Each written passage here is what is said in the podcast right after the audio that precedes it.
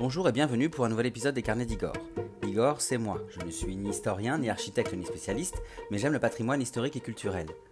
Dans ce week-end présidentiel, je vous propose aujourd'hui de revenir sur l'un des emblèmes de notre pays, le drapeau bleu-blanc-rouge, symbole de l'État français. Bleu, blanc, rouge. Voilà trois couleurs que nous connaissons toutes et tous et qui appartiennent à chaque Française et chaque Français. Mais cependant, s'il est aujourd'hui clairement établi comme le symbole emblématique de la nation française, l'origine du drapeau tricolore n'est pas clairement attestée par les historiens, même si une hypothèse apparaît plus probable que les autres. Je propose donc aujourd'hui de découvrir l'histoire de notre drapeau et de ses couleurs bleu, blanc, rouge, et de découvrir les hypothèses qui expliquent sa naissance. Nous sommes au début de la Révolution française en 1789. Le 12 juillet, dans les jardins du Palais Royal, le journaliste Camille Desmoulins interpelle la foule. Il scande que le ministre des Finances, Necker, a été renvoyé, Necker qui est populaire, si je fais court, pour n'avoir euh, pas voulu augmenter l'impôt, et euh, Camille Desmoulins clame aussi que les bataillons suisses et allemands qui composent la garde royale sont prêts à intervenir pour égorger le peuple qui gronde. Que cette rumeur soit fondée ou non, il va appeler aux armes et cueillir une feuille verte sur un arbre, une feuille couleur de l'espérance, qu'il va mettre en cocarde en signe de rassemblement pour tous les amis de la Révolution. Alors très vite, on va abandonner la couleur verte qui est celle du comte d'Artois, le frère du roi, le frère de Louis XVI, et on va adopter une cocarde bleue et rouge. En effet, pour se reconnaître, la milice qui a été créée le 13 juillet par le prévôt des marchands de Paris, notre ancien maire si vous voulez, donc par Jacques de Flessel, cette milice qui a été créée afin de soutenir et défendre la nouvelle Assemblée nationale et de maintenir l'ordre public, va décider de porter une cocarde bleue et rouge aux couleurs de Paris. Dans les heures qui suivent ce choix, les citoyens vont être fortement invités à porter également la cocarde, à laquelle on va rapidement ajouter le blanc. Et c'est là que les explications diffèrent sur l'origine de ce blanc ajouté au bleu et au rouge.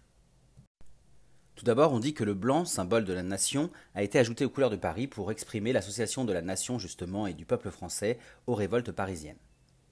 Ensuite, une seconde explication dit que le blanc était la couleur des militaires et que l'ajouter ainsi aux couleurs des Parisiens marquait l'alliance étroite entre les citoyens et l'armée au moment de cette révolution. Mais finalement, la troisième hypothèse est plus officiellement euh, admise d'un point de vue historique. Alors, cette troisième hypothèse se passe le 17 juillet 1789, trois jours après la prise de la Bastille et l'assassinat de Jacques de Flessel, donc le prévôt des marchands dont je vous parlais tout à l'heure.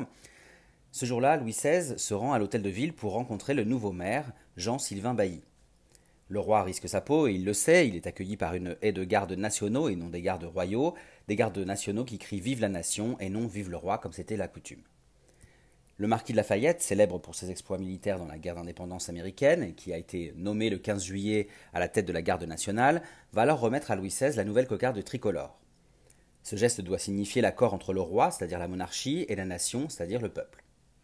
On raconte alors que Lafayette aurait expliqué à Louis XVI que le blanc, qui était la couleur de la dynastie régnante des Bourbons, dont faisait partie Louis XVI, eh bien, Lafayette va expliquer que ce blanc a été ajouté aux couleurs de Paris en l'honneur du roi, en l'honneur de Louis XVI et surtout en signe, je cite, de l'alliance auguste et éternelle entre le monarque et le peuple.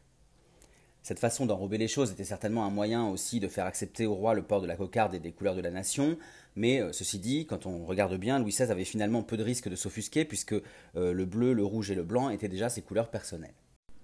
Bref, quoi qu'il en soit, le bleu, le blanc et le rouge deviennent dès lors un symbole de patriotisme et le drapeau tricolore est ainsi adopté par l'Assemblée nationale constituante à l'automne 1790. À partir de ce moment-là, tous les navires français doivent par exemple arborer le pavillon tricolore. Mais alors, si on regarde bien, on s'aperçoit que ce drapeau est en réalité un peu différent de celui qu'on connaît aujourd'hui. En effet, si les couleurs sont bien disposées verticalement, comme c'est encore le cas, l'idée étant de se distinguer du pavillon néerlandais dont les bandes bleu-blanc-rouge sont horizontales, on remarque ici que ces trois couleurs s'ordonnent de la manière suivante, le rouge d'abord, puis le blanc, puis le bleu, contrairement à ce que nous connaissons de nos jours.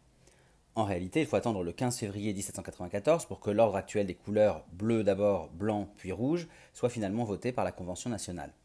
D'ailleurs, on dit que ce choix émanerait d'une idée du célèbre peintre Jacques-Louis David. À confirmer. Dans tous les cas, l'histoire du drapeau français ne s'arrête pas là. En effet, après la Révolution et le Premier Empire de Napoléon Ier, le retour de la monarchie pendant la Restauration, entre 1814 et 1830, va aussi marquer le retour du drapeau blanc royal comme emblème de la nation. Ce retour sera de courte durée puisque les révolutionnaires des Trois Glorieuses vont reprendre le drapeau tricolore sur les barricades, comme on peut le voir illustré sur le célèbre tableau d'Eugène Delacroix La liberté guidant le peuple. Alors, avant de continuer, juste pour rappel, les Trois Glorieuses, ce sont ces trois journées de révolte, les 27, 28 et 29 juillet 1830, où le peuple va s'opposer au pouvoir autoritaire du dernier frère de Louis XVI, le roi Charles X, qui va devoir abdiquer. À la suite de Charles X, c'est son cousin éloigné, Louis-Philippe d'Orléans, qui va être propulsé pardon, sur le trône comme roi des Français. Louis-Philippe qui va tout de suite accepter le retour du drapeau tricolore et proclamer que, je cite, la nation reprend ses couleurs. Cependant, l'histoire du drapeau bleu-blanc-rouge n'est pas finie, puisque le 25 février 1848, lors de la proclamation de la Deuxième République, après une nouvelle révolution qui renverse la monarchie de juillet de Louis-Philippe, on va tenter d'imposer un drapeau révolutionnaire qui, lui, est totalement rouge. Mais alors rassurez-vous, notamment sous l'impulsion du poète et homme politique Alphonse de Lamartine qui rappelle sa symbolique patriotique, le drapeau tricolore est finalement sauvé et reste l'emblème de la nation.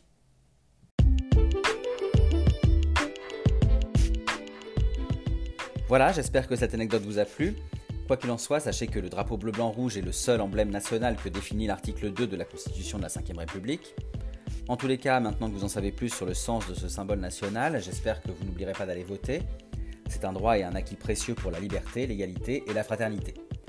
Pour en savoir plus, je vous invite à vous rendre sur mon blog, lescarnedigor.fr, pour découvrir l'article dédié à cette anecdote. Et enfin, je vous remercie pour votre écoute et je vous invite donc à visiter mon blog pour retrouver d'autres anecdotes et d'autres visites de mes lieux historiques et culturels favoris dans les articles et les podcasts dédiés. Vous pouvez aussi me suivre sur Facebook, Instagram et YouTube pour retrouver toutes mes actualités en photo et en vidéo. Et je vous dis à très bientôt pour d'autres aventures, d'autres anecdotes et d'autres visites.